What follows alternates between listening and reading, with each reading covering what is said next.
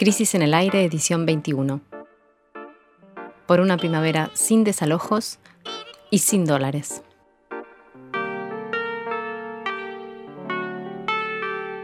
Jimena Tordini y Mario Santucho analizan los temas más importantes de la semana. Hoy, en el primer bloque, el presupuesto del que nadie habla y a quién perjudica el super cepo. En el segundo, no aparece solución para la toma de Guernica y crece la incertidumbre entre los inquilinos endeudados. Conversamos con Juan Manuel López, integrante de la coalición cívica y diputado nacional por Juntos por el Cambio, sobre cuáles son los planes de la oposición.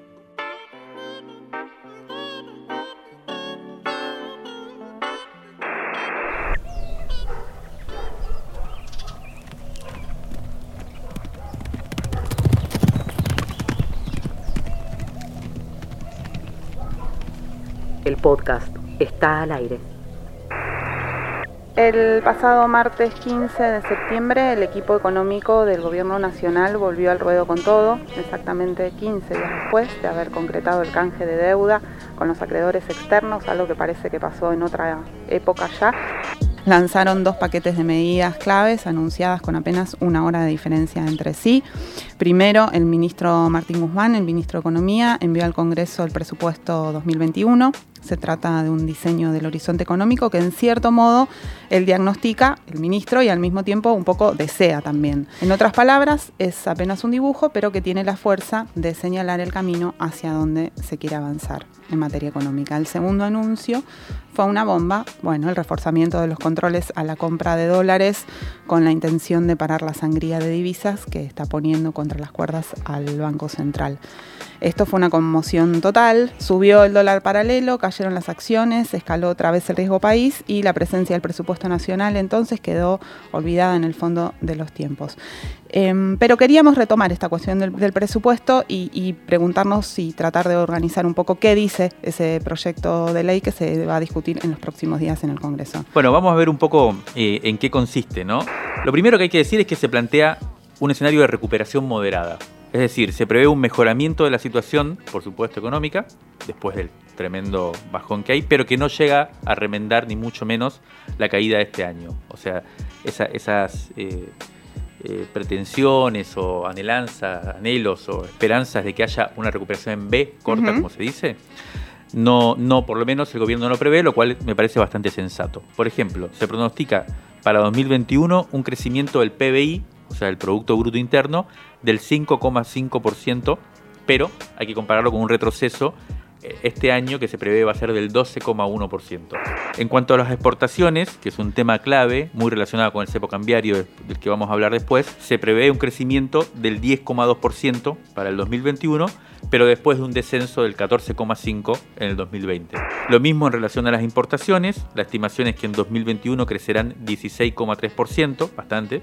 El consumo privado, que es fundamental para cualquier idea o posibilidad de recuperación económica, también se proyecta un aumento no tan grande, llama la atención, del 5,5% solamente en el 2021, frente a un bajón pronunciado del 13,6% durante el año en curso. Un dato llamativo, interesante, es el referido a la deuda externa. Bueno, eso, es como quizás la, mejor noticia del presupuesto porque este año se preveía en el 2020, antes de la reestructuración, que el Estado iba a pagar el 3,4% del PBI, se iba a dedicar a pagos de, de, la deuda.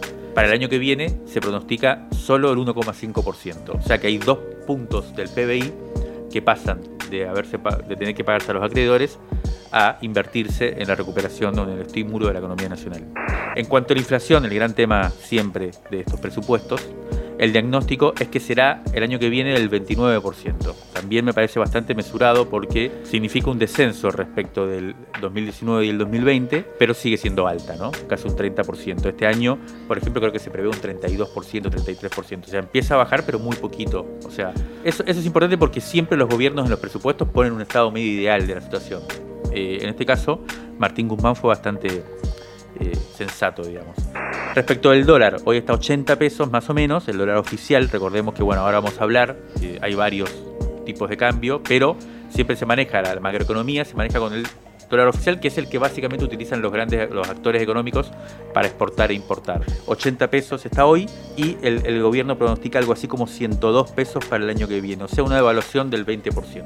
Después, el salto más espectacular que propone el gobierno, o sea, lo más llamativo, eh, la, la cosa más audaz del presupuesto es la inversión en infraestructura, que ubica en el 2,2% del PBI, una, más o menos un estimativo de 835 mil millones de pesos, que es el doble de lo invertido en 2020, por ejemplo, en este rubro. Eh, se estima Eso serían obras. Obras de infraestructura. Obras públicas. Obras de infraestructura. Evidentemente ahí ponen toda la carne en ese asador. Eh, para la recuperación. Y se estima que, es más o menos equivalente al 10% del presupuesto nacional. Otra de las prioridades parece ser la salud, cuya inversión real va a aumentar en 2021 un 49% respecto a 2019. Las malas noticias básicamente son dos, yo diría. Una, para los investigadores del CONICET, porque el presupuesto cae un 20% casi, un 21% casi, en términos reales, comparado con 2019. Y una última observación, el presupuesto descarta la continuidad el próximo año del ingreso familiar de emergencia y de la asistencia al trabajo y la producción, que son los dos grandes planes, las dos grandes partidas que según el presupuesto, eran necesarias en forma extraordinaria por la pandemia. Sin embargo, las medidas que restringieron la compra de dólares, que fueron anunciadas por Miguel Pelle el mismo martes, pero una hora más tarde, taparon toda esta discusión, eclipsaron el debate sobre lo que el gobierno imagina va, a ocurrir el año que viene y llevando todo a la cuestión de las restricciones eh, a la posibilidad de comprar el Banco Central definió el anuncio como una eficiente asignación de las divisas en función de la recuperación económica. Esto significa que hay pocos dólares que no alcanza para, todos y que el Estado va a intentar definir para qué se usan esas divisas que son escasas. Los diarios titularon de otra manera, dijeron un super cepo al dólar. ¿Cuáles fueron concretamente las, novedades, los, los anuncios? Tres. Uno es desalentar la, compra del cupo de 200 dólares por mes por cada persona. ¿Cómo? Bueno, también a través de tres cuestiones. Aplicando un nuevo impuesto del 35%, que supuestamente luego te lo devuelven, pero todos sabemos que eso no es tan sencillo de resolver. De modo tal que si antes el dólar oficial costaba 80 pesos, pero con el impuesto país pasaba a costar 100 pesos, ahora el llamado dólar ahorro cuesta 130 pesos. Segundo procedimiento, si antes podías comprar con tu tarjeta en el exterior, es decir, en dólares y además comprar 200 dólares, bueno, ahora eso ya no se puede porque lo que compras en el exterior se resta de los 200 dólares que podías comprar acá. Exactamente. Y tercero, que van a empezar a mirar con atención, con lupa, a quienes quieran abrir nuevas cuentas en dólares que sabemos son necesarias para comprar dólares. Exactamente. Y una cosa que también tiene que ver con esto es que a los beneficiarios de asignaciones sociales no van a poder abrir cuentas en dólares. El segundo paquete de medidas eh, para, para, reorganizar el mercado de divisas tiene como objetivo, según los términos del propio Banco Central, evitar operaciones disruptivas de no residentes en el, en el mercado financiero local. Básicamente están hablando de los fondos de inversión que vinieron en la época de la presidencia de Macri, como BlackRock, Templeton, Pinco, que compraron bonos en pesos emitidos por el gobierno de ese entonces y quedaron atrapados por el cepo. Entonces buscan salir a través de un boquete que se llama contado con liqui. Bueno, eso en principio ahora tampoco se va a poder hacer. Y la tercera novedad importante tiene que ver con las grandes empresas que están endeudadas en el exterior y están comprando dólares para pagar esas deudas. Entonces ahora solo van a poder comprar el 40% de lo que deben y el otro 60% tendrá que ver cómo se las arreglan. Bueno, todo este paquete a veces es bastante difícil de entender, que, a quién afecta estas medidas, si había o no había alternativas, eh, a quiénes perjudica, a quiénes beneficia. Para tratar de entender un poco eso le preguntamos a nuestro compañero Alejandro Berkovich, que es economista y periodista, eh, bueno, justamente esto, ¿a quiénes, a quiénes afectan más estas medidas y si había una alternativa mejor, y nos respondió esto. Endurecer el control de cambios es una medida que busca ganar tiempo, ganar tiempo hasta que mejore el contexto financiero, hasta que el Fondo Monetario le dé el nuevo acuerdo a Argentina y despeje el horizonte de vencimientos de los próximos tres años, hasta ver también cuánto va a exigir el Fondo Monetario en términos de ajuste y cuánto va a afectar eso a la recuperación del año que viene. ¿A quién afecta más? Y a la clase media que compraba dólares eh, y que va a seguir haciéndolo, pero más caro eh, al que hacía una diferencia con el, puré, con el puchito eh, que podía comprar y que después vendía en el, paralelo. eh, y ahora no va a poder recuperar este 35% de retención en caso de que no pague ganancias y bienes personales. O sea, ahí se repone una, una cuestión, un aspecto regresivo del, primer cepo, del de 2011-2015, contra los ahorristas más chicos o la, clase media menos acaudalada que, accede al mercado de cambio. ¿Alguna alternativa? Y ahora en este contexto era difícil que hubiera otra alternativa que devaluar el, el, dólar oficial. Eso era un sablazo a los más pobres, era mucho peor que esto. Subir el oficial de 80 a 100 o a 110, por ejemplo, que es lo que hizo Alfonso Pratgay al principio de su gobierno. Pero sí estaba la alternativa al principio del gobierno de endurecer eh, un poco ese límite, fijar controles impositivos sobre todo para que para evitar las avivadas, eh, pero ante todo evitar la salida de los 5 mil millones de dólares que ya salieron en lo que va de este 2020 por pagos de deuda de empresas con bancos extranjeros y los otros 4.500 millones de dólares que salieron eh, por pagos de deuda por parte del Tesoro. Eso fue un gesto para que no se enojen los acreedores y para que la renegociación de la deuda terminara bien, pero ese gesto amable con los mercados, que era para que los bonos cotizaran alto, se arruinó con este anuncio porque los bonos cayeron y el riesgo país volvió a subir. No a los niveles previos a la renegociación, pero volvió a subir, lo cual muestra que lo amigable con los mercados que propone Guzmán, en este caso en la interna, tiene sus límites y que eh, una crisis del tamaño de la que le toca administrar al gobierno exige, bueno, definir entre esa postura más amigable y los controles que propone la mayor parte del gabinete económico. Diría que, salvo Culfas, que también cree que eh, no se puede crecer como en el primer kirchnerismo eh, con un control de cambios así de estricto, salvo él y Guzmán, todos los demás son partidarios de que todo el gobierno de Alberto Fernández tenga un control de cambios muy estricto. Las interpretaciones políticas sobre esto hicieron hincapié, como marcó bien Berco ahora, en, el, audio que escuchamos, en las diferencias entre el ministro de Economía, Martín Guzmán, y el presidente del Banco Central, Miguel Pech. El presidente Alberto Fernández modificó una conducta que hasta ahora venía, siendo, venía sosteniendo medio de manera lineal, que era apoyar siempre las consideraciones de Guzmán, ¿no? medio a rajatabla. Cerrada la renegociación de la deuda con los acreedores externos, que era la madre de todas las prioridades para el gobierno nacional hasta acá, bueno, empiezan a aparecer otras urgencias en el radar de las decisiones, ¿no? de la toma de decisiones. Y aparece ante los ojos de quienes deciden y también de quienes vemos cómo se, suceden los acontecimientos, todos, o sea, la magnitud y extensión de, la crisis frente a la que estamos. En ese sentido, un poco la, conclusión que queda de esta semana eh, de debates económicos, en donde la economía volvió con fuerza a ser uno de los temas de debate, es que lejos está la economía argentina de tranquilizarse como quisiera el ministro Guzmán, ¿no? Como dirían las tripulantes de cabina, ajustense los cinturones que vamos a atravesar un largo trecho de turbulencias. Ajustense los cinturones que vamos a atravesar un largo trecho de turbulencias.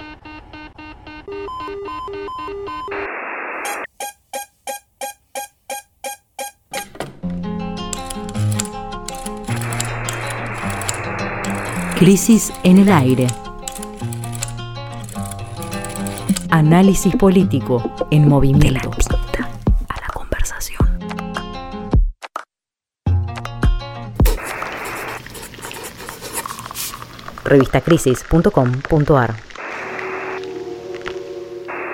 El cóctel letal de pandemia y derrumbe económico puso a la crisis habitacional en el corazón del conflicto social. Por sus dimensiones, la toma de Guernica en el partido presidente Perón de la provincia de Buenos Aires es hoy ya una suerte de emblema, porque de cómo se resuelva la situación allí depende el destino de las 2.000 familias que desde julio están en la toma, pero también el futuro de otras miles. Y al mismo tiempo, la situación de las y los inquilinos en todas las ciudades del país, eh, sobre todo en los centros urbanos, está a punto de volverse catastrófica por varias cuestiones, pero bueno, vamos a ir por, por partes. Vamos a Guernica. El 9 de septiembre, el juez de garantías que interviene en el conflicto territorial en Guernica, Martín Rizzo, ratificó el desalojo para los días 23, 24 y 25 de septiembre, o sea, a partir del miércoles de la semana que empieza mañana. Tanto las organizaciones que están en el predio acompañando a quienes a las familias, como muchos colectivos y organizaciones que desde afuera están acompañando, están pidiendo que el desalojo se suspenda hasta que el gobierno de la provincia de Buenos Aires garantice que todas las familias tengan un lugar digno al que trasladarse. Bien, hasta ahora esto no sucedió. Ni el juez está aceptando detener el desalojo, ni el gobierno está haciendo una propuesta integral para todas esas personas. En estos días, entre ayer, hoy y hasta mañana, se está realizando eh, un censo en la toma y el gobierno provincial afirma que va a tomar ese relevamiento como insumo para diseñar las soluciones, soluciones que podrían ir desde buscar un predio cercano eh, a, donde está la toma para trasladar a las familias hasta ofrecerle dinero a las personas para que vuelvan a pagar alquileres en viviendas precarias, eh, en general en, los barrios populares. El lunes 28 al mediodía, este lunes que viene, el, juez citó a una audiencia, eh, es una audiencia de tipo informativa en el que van a estar todas las partes, que son el gobierno de la provincia, los representantes de quienes están en el predio, organizaciones sociales, organismos de derechos humanos y también los dueños del terreno, que son los que están pidiendo el desalojo. Es importante marcar que esta audiencia es en el marco de un proceso penal, es decir, que es un proceso que está criminalizando a quienes son considerados usurpadores y ese es de alguna manera eh, el punto de que no hay que que no hay que olvidar en esta discusión. Cuando se habla de las tomas, siempre se habla de esto, como decís vos, los usurpadores, y durante todo este tiempo hemos estado hablando de quiénes son los que toman las tierras, ¿no? Están todas las versiones estas de que hay organizaciones criminales detrás, según eh, las versiones más criminalizantes. También vemos los testimonios de las personas, de las familias eh, desde la toma. Es una complejidad, evidentemente. Hay una necesidad obvia de vivienda en el fondo. Eh, pero siempre hablamos de quiénes son los que toman, ¿no? Quiénes son esas miles, más de 2.000 familias necesitadas que se repiten en otras partes de la provincia. Y no hablamos mucho de quiénes son los supuestos propietarios legítimos de esas tierras. La investigación que hicimos tiene que ver con esto, con quienes reclaman la propiedad de esa tierra. Yo veo que la provincia de Buenos Aires, esto lo dicen algunos urbanistas, pero no aparece con tanta claridad en la en la discusión está siendo atravesada por dos dinámicas paralelas muy claras. Uno, la especulación inmobiliaria. Presidente Perón forma parte de lo que se llama el Triángulo Verde, junto con San Vicente y con Canning de la localidad de Ceiza, que es todo un lugar que en los últimos años se ha visto por una serie de obras de infraestructura que tienen que ver con rutas, pavimentaciones y demás, se ha, visto como un lugar valorizado. Exactamente, para un boom inmobiliario muy grande. Se valoriza por la intervención estatal, por otra parte. Exactamente. Entonces vos tenés por un lado un corredor de barrios country, clubes de campo muy fuerte, despliegue muy grande de eso, como en esta zona. ¿Por qué? Los que reclaman el territorio en este, en este lugar es una empresa que se llama El Bellaco SA. Ellos son propietarios de 60 hectáreas de las casi 100 que están tomadas. ¿no? 60 hectáreas, la mayoría, son de esta empresa que se llama El, Bellaco S.A. y que forma esa, parcela forma parte de un terreno que en total tiene 360 hectáreas. En las otras 300 hectáreas ya está desarrollándose un country bastante fenomenal, el Club San Cirano, eh, que en realidad van a ser cinco, cinco countries ahí, bueno, clubes, canchas de rugby, de hockey. Y en esas 60 hectáreas más o menos uno, yo creo que ahí tenían planificadas unas lagunas artificiales para los propietarios de ese, ese country. Eh, el Bellaco S.A. surgió más o menos hace 20 años, en el 2006, hace 14 años, en Santiago del Estero. Primero era una agropecuaria, en el departamento de Rivadavia, eh, que estaba dedicado al agronegocio. Eh, y después cambió hacia 2013 más o menos, cambió su sede hacia la capital federal y se convirtió en una inmobiliaria. Los dueños son la familia Pérez Pesado, uno de ellos son los Pérez Pesado, es el apellido, son de La Plata, familias criadas en country eh, em, y ahora desarrolladores inmobiliarios. Bueno, hay otras familias, como otras empresas como Liorcel, en general son este tipo de eh, sujeto económico muy pujante que lleva adelante eh, este tipo de apropiación, si se quiere, del territorio en función de barrios y viviendas para las clases pudientes. El lunes 21 se hizo público un comunicado desde la toma con el título Tierra para Vivir, Feminismos para Habitar Allí la asamblea feminista que se armó en el predio dijo, detrás de las tomas de tierras multiplicadas en los últimos meses hay hambre, abandono, pobreza y violencia, pero también hay fortaleza para buscar alternativas. Por eso defendemos el acceso a la tierra para vivir, producir y criar, derecho que no puede ser equiparado a la propiedad privada y la especulación inmobiliaria y financiera. Hablamos con nuestra compañera y amiga Neca Jara, militante popular e integrante de Luchas por la Tierra, para que nos transmita desde la toma quiénes y por qué están allí y qué necesitan. Tierra para vivir, feminismos para habitar. Es uno de los sentires fuertes hoy en la toma de Guernica. El problema de la tierra para vivir frente a la especulación inmobiliaria y financiera atraviesa históricamente a todos los gobiernos. Las tomas son alternativas que encuentran miles y miles de personas, familias que carecen de este derecho fundamental.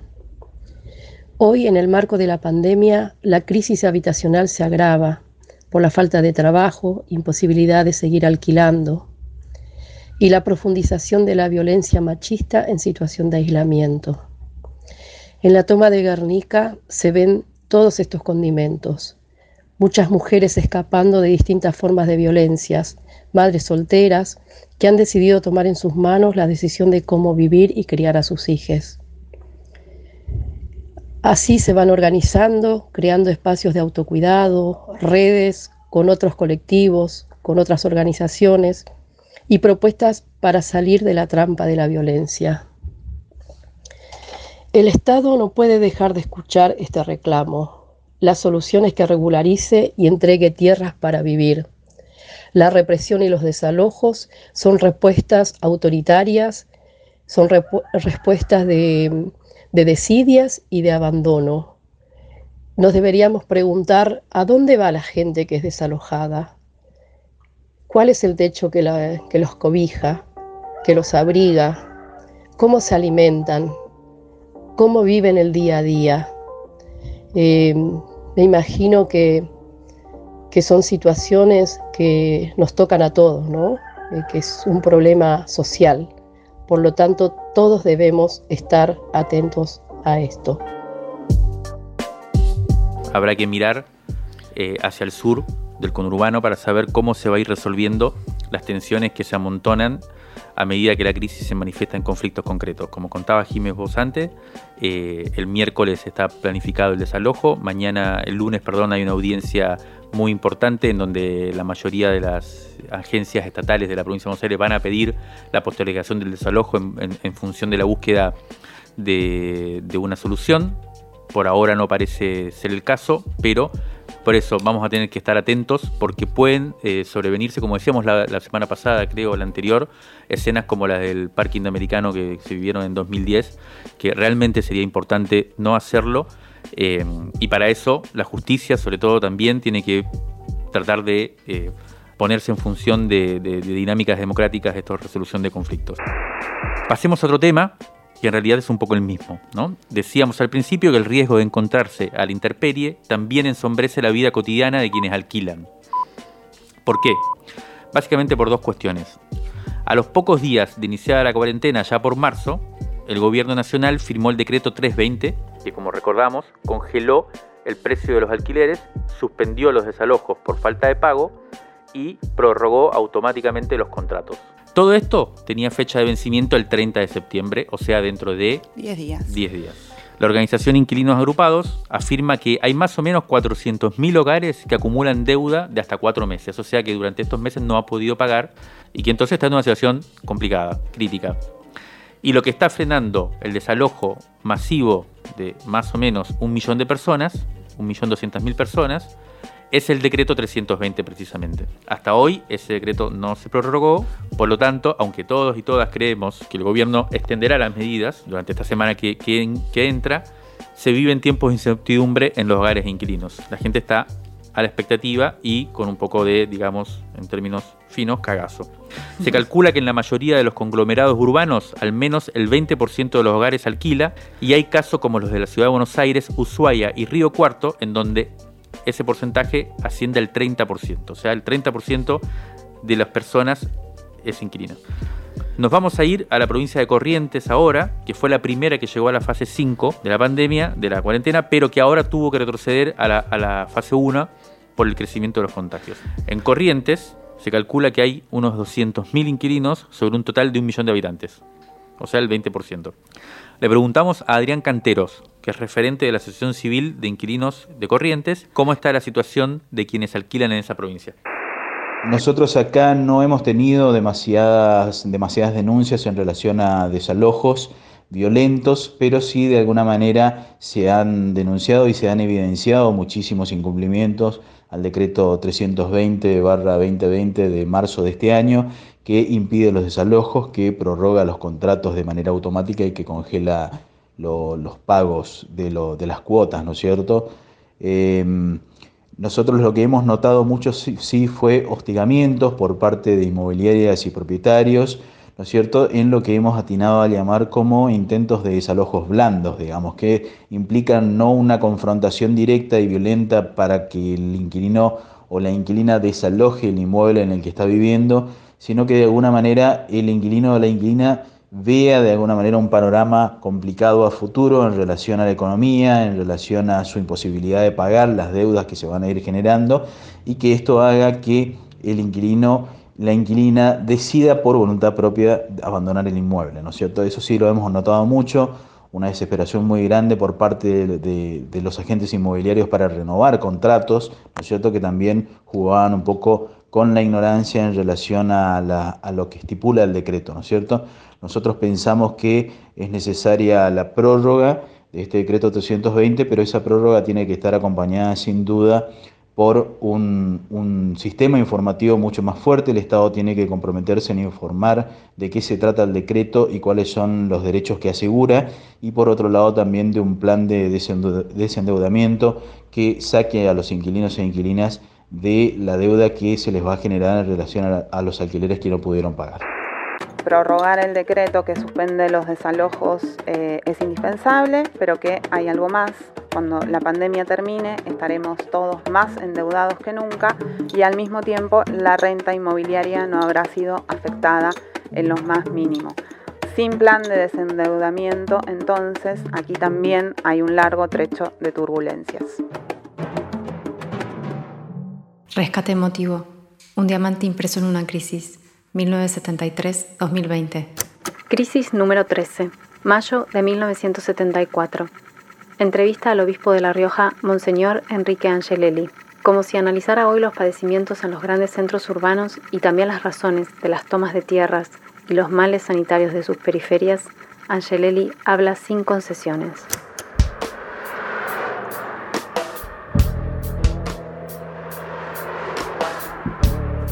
En las grandes ciudades aparece un tipo de hombre que vive medio sofisticado. No tiene paz y huye de sí mismo. Corre todo el día, necesita velocidad, ruido, confort, necesita tocar botones de distintas clases porque no se soporta a sí mismo. Pero el hombre concreto es el que no tiene casa y quiere emigrar. Es el que padece chagas, al que no le alcanzan los pesos para vivir y el que no tiene más empleo que el empleo público. Es el que no tiene tierra por la estructura del minifundio y el maxifundio, el que ve que la poca agua está mal administrada y mal repartida. Este es el hombre concreto. Y yo no le puedo ir a predicar la resignación. Enrique Angelelli nació en Córdoba en 1923. Fue un obispo católico argentino que supo desarrollar una intensa labor pastoral con trabajadores y campesinos. Fue asesinado por la dictadura cívico-militar en agosto de 1976 y 42 años después beatificado por la Iglesia Católica. Hola, soy Sergio Barbieri. En el año 1972 viajé a La Rioja para documentar los exvotos de plata conocidos comúnmente como promesas o milagros. Comencé por La Rioja esta investigación porque allí se conservaban ejemplares magníficos de calificada artesanía y muy creativos en sus formas. Los exvotos son esas pequeñas piezas de plata que las personas ofrendan a las divinidades en cumplimiento de una promesa, es una comunicación directa y personal con las divinidades sin la intervención del aparato de culto. No podría haber sido mejor comienzo porque el obispo de La Rioja en, esa, en ese momento era Enrique Angelelli, alias El Pelado. Trabajé durante 25 días y documenté 150 exvotos. Angelelli, su vicario, el poeta Alilo Ortiz y el deán de la catedral me recibieron con gran cordialidad porque apreciaron el trabajo de rescate que realizaba por ser conscientes del valor de fe espontánea y auténtica que contenían las miles de ofrendas que estaban en la catedral. Angelelli me decía en tarde de mate, debajo de una parra, que el exvoto es la expresión de la cultura, del arte y de la riqueza interior que tiene el pueblo. Él era consciente que la iglesia, si quiere seguir siendo fiel, debe seguir siendo pueblo. Y agregaba, la iglesia no debe ser puramente ritualista, debe ser misionera. Él quería rescatar la mansedumbre de los riojanos, pero no la mansedumbre de la sumisión, sino la de la esperanza. Y sostenía que hay que ser un cristiano digno, no un cristiano más. Por eso afirmaba con vehemencia, no queremos progreso a costa de la corrupción. Pero los que estaban en contra de Angelelli decían, y reiteradamente, queremos curas con sotano y sin política ni cooperativas. En esas tardes de mate, Angelelli me comentó, yo me siento feliz en la época en la que vivo de cambios profundos, acelerados y universales. Quiero terminar este recuerdo con la frase que el obispo le repetía a su madre comentando lo que de él afirmaban sus detractores. Celina, vos has parido un monstruo. Señores, gracias por haber hacer que refresque estos recuerdos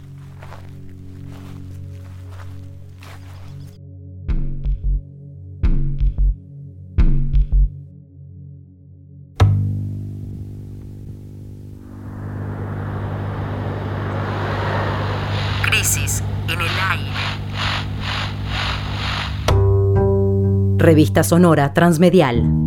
El aire está en crisis. Válvulas de papel. Válvulas de papel. Aire. podcast y transmisor. y transmisor. Válvulas de papel. Aire. Podcast y transmisor.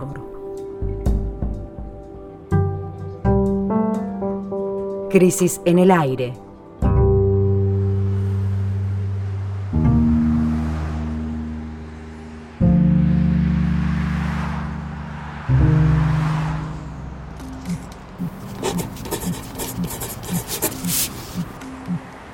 El domingo pasado, eh, el expresidente Mauricio Macri publicó una carta en el diario La Nación que, bueno, fue también un, hecho político relevante de, de la semana. En esa carta, el expresidente Macri no habla de la pandemia, y bueno, para conversar sobre el lugar de, la oposición en, la crisis, estamos en comunicación con Juan Manuel López. Juan Manuel es integrante de la coalición cívica, es diputado nacional por Juntos por el Cambio. Buen día, Juan Manuel, ¿cómo estás? Jimena Tordini y Mario Santucho, estamos acá. ¿Qué tal? Buen día, ¿cómo les va? Bien, te queríamos preguntar, bueno, un poco qué, impresión te, causó la, causa, la carta de Macri y cómo, cómo, la, cómo, la cómo se interpreta en, en el contexto de las distintas posiciones que hay dentro hoy de la, de la oposición al, gobierno de Alberto Fernández? Me parece que, el expresidente marcó algunas preocupaciones razonables, tanto en el medio de una pandemia como, como tal vez un rasgo que, que tiene este gobierno que, que, a él le preocupa y que a algunas otras personas también, ¿no? Por lo menos a mí, en alguna medida me, me, me representa esa carta, digamos, no me, no me, no me preocupa que, haya marcado esas cosas, al contrario, eh, creo que, tiene derecho un expresidente, por más que haya sido presidente hace poco tiempo, a empezar a hablar y a empezar a, poner sobre la mesa su punto de vista. La pregunta un poco es, es eh, el, también el tono y, como es y como dice usted el tipo de preocupaciones, ¿no? Porque como decíamos al principio, en el marco de una emergencia sanitaria como la que vivimos, de una crisis económica producto de, esta, de esta pandemia, por supuesto, pero también por, los errores o por las una gestión que no fue muy virtuosa desde el punto de vista económico no anterior, aparecer en un momento como este así y ni siquiera hablar un poco de, de las cuestiones que más creo aquejan y, preocupan a la población en general, eh, parece un poco, no sé, eh, por lo menos yo la leí un poco a destiempo, un poco fuera del, marco de, preocupaciones generales desde mi punto de vista y teniendo en cuenta también eh, que desde el punto de vista de los temas institucionales y republicanos, como, plantea usted, tampoco fue una. O sea, no, hubo ningún tipo de autocrítica. No, no se, me da la sensación de que el gobierno de Cambiemos, cuando ustedes fueron oficialismo, tampoco fue una oda ¿no? al republicanismo. Se están conociendo muchas también denuncias, por ejemplo, del funcionamiento del servicio de inteligencia, cuestiones que tienen que ver con la justicia que tampoco fueron ¿no? demasiado del todo transparentes. ¿No, ¿No, le parece que hay como cierta falta en ese sentido autocrítica, de, de una por ahí un razonamiento más, más complejo? Me parece que son cosas distintas. Eh, yo no tengo una visión tan negativa del gobierno de, Cambiemos, pero pero podría coincidir en que sí, tendría que haber algunos temas que advertimos, tendría, tendría que el presidente Macri haber sido por ahí un poco más duro o un poco más inteligente en, ciertas políticas eh, institucionales, pero creo que, tiene, digamos, derecho, en todo caso, a, marcar su punto de vista con la situación actual, eh, por más que haya, digamos, una pandemia. Y, creo que incluso tiene, tiene que ver la pandemia con eh, algunas de las preocupaciones que marca.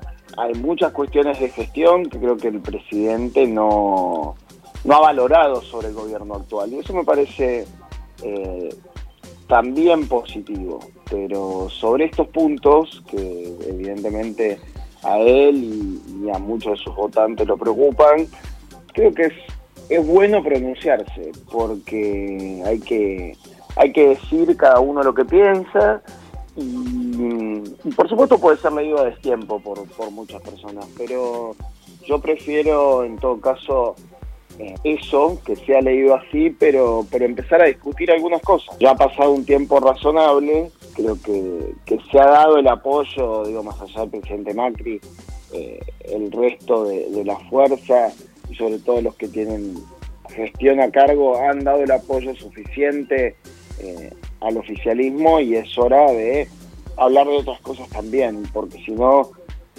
nos va a quedar afuera mucho de la realidad argentina eh, que discutir. Precisamente respecto a esto que está señalando como las discusiones para dar, bueno, se, dijo mucho desde desde el anuncio del presidente Alberto Fernández de la reducción de la coparticipación de la Ciudad de Buenos Aires y el protagonismo que tuvo ahí la reta, eh, se empezó a reiterar mucho este análisis de las tendencias dentro de la oposición, eh, entre una tendencia más, como, como decías recién, de, apoyar la gestión, a una tendencia más rupturista eh, respecto al gobierno o más dedicada a, impedirle la gobernabilidad.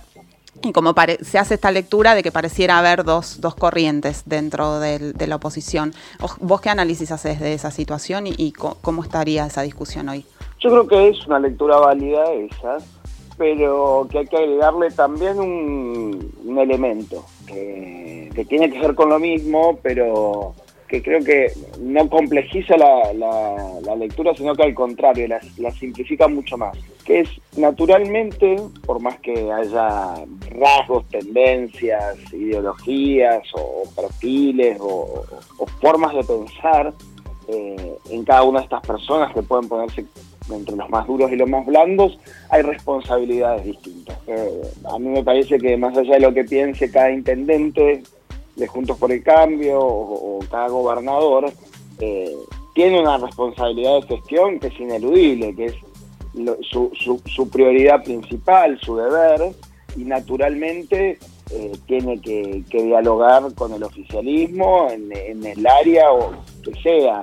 Y después me toca a mí, por ejemplo, más allá, insisto, de, cómo yo piense, cómo yo eh, caracterice al, actual gobierno, los que estamos en la Cámara de Diputados, en el Senado, o los que son dirigentes de la oposición sin ningún cargo, pero con, con algún liderazgo importante, eh, nos toca también revisar otras cosas de, la gestión y atender otras cosas. La Cámara de Diputados es un lugar, siempre lo ha sido, eh, en alguna medida hostil, porque ahí estamos representados todos y es el lugar donde, está la resonancia de los temas más conflictivos por supuesto también los más los temas que tienen mayor acuerdo.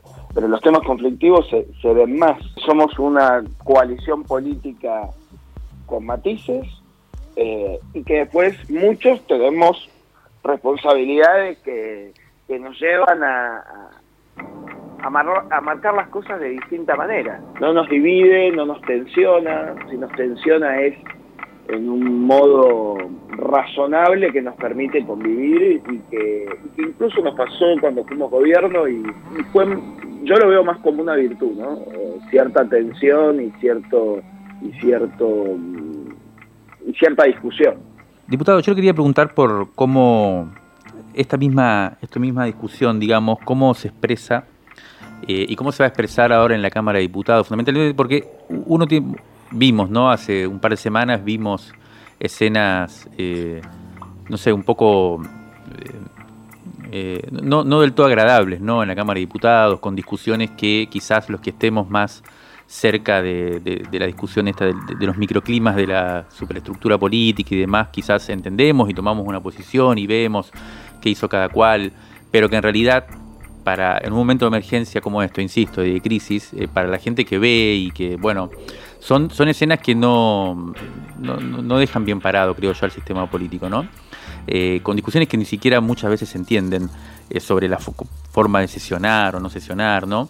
Sin embargo, esta semana, y también por eso queríamos hablar con usted, eh, parecen ponerse en discusión cuestiones económicas, ¿no? que son quizás las que sí están en el centro de la preocupación eh, de las mayorías, además de la cuestión sanitaria que también en ese sentido no ha sido del todo, no, se ha podido mantener unos acuerdos del sistema político en, cómo se gestiona la pandemia y la cuarentena y demás.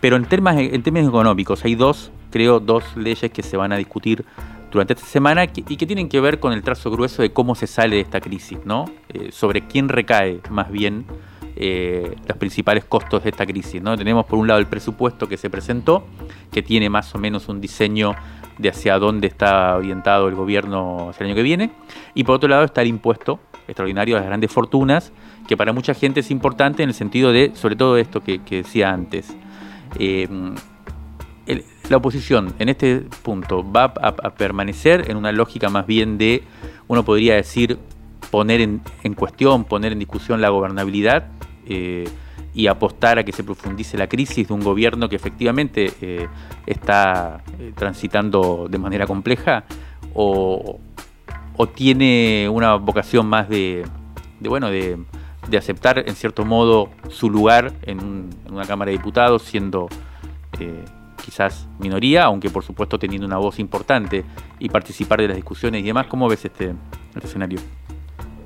Bueno, me parece que, eh, que esta es una fuerza política Juntos por el Cambio que, entiende la necesidad de, dar gobernabilidad a este gobierno o a cualquier gobierno, porque la situación de la Argentina es difícil y porque cuando uno pasa por un gobierno recientemente, con las dificultades que tiene la Argentina, por más que, que alguno evalúe eh, digamos, nuestros, nuestros errores, que por supuesto los tuvimos, uno sabe eh, a la necesidad de, de, cuidar la gobernabilidad de nuestro país y de, la, de las dificultades que tiene y de lo difícil que es gobernar. Eso, dicho esto, eh, eso no impide, por supuesto, que, critiquemos cuestiones de la gestión o que, marquemos nuestro punto de vista.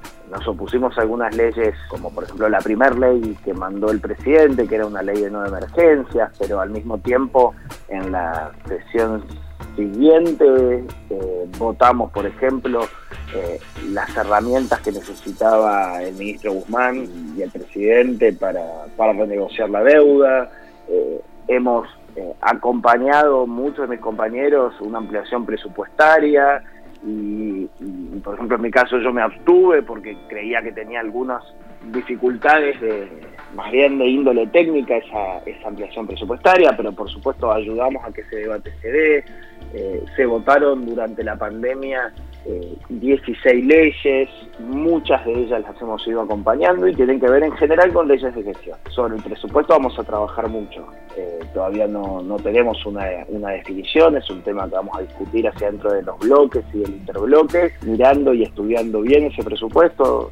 se dio la semana pasada, pero el ministro va a venir virtualmente esta semana a, a la Cámara de Diputados y después eh, en relación al impuesto llamado la riqueza, muchos de nosotros no estamos de acuerdo en, no solo en el diseño de ese impuesto, de cómo se diseñó finalmente, no porque tengamos un prejuicio ideológico con ese impuesto, no porque creamos que que no puede establecerse un impuesto de esas características, sino por el contexto en el que se establece, por las dificultades que tiene la Argentina hoy para traer inversiones y para sostenerla, por, por algunas cuestiones técnicas de ese impuesto, de, su retroactividad, y, en fin, ese tipo de cuestiones que, que creo que van a hacer que ese impuesto no sea muy exitoso, pero eso no impide entender la necesidad de gobernabilidad y acompañar muchas de las leyes y, en las que no estamos de acuerdo, no hacer un, gran dilema de eso, un gran tema de eso. No, no creo que, digamos que si el presupuesto no es el que, que nosotros hubiésemos preferido, nosotros vamos a hacer de ese tema eh, las críticas que por ahí hacemos con la reforma judicial, porque son evidentemente cosas muy distintas y, un gobierno necesita presupuesto y, ojalá que el presidente lo tenga rápido porque en definitiva todos los argentinos vamos a tener una herramienta que nos da cierta certidumbre, que, nos ayuda a, que se gobierne mejor. Pero, pero insisto, lo vamos a discutir en la comisión, en los bloques y veremos cuándo, cuándo se aprueba. Seguramente vamos a estar allí con nuestro voto a favor o en contra, pero, pero tratando de ayudar en nuestra medida que el país salga adelante.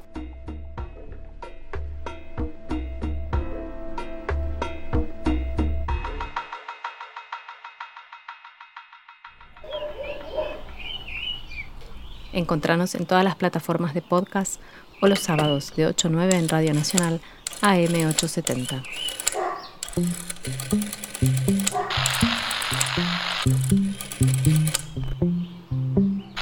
Válvulas de papel aire, podcast y transmisor.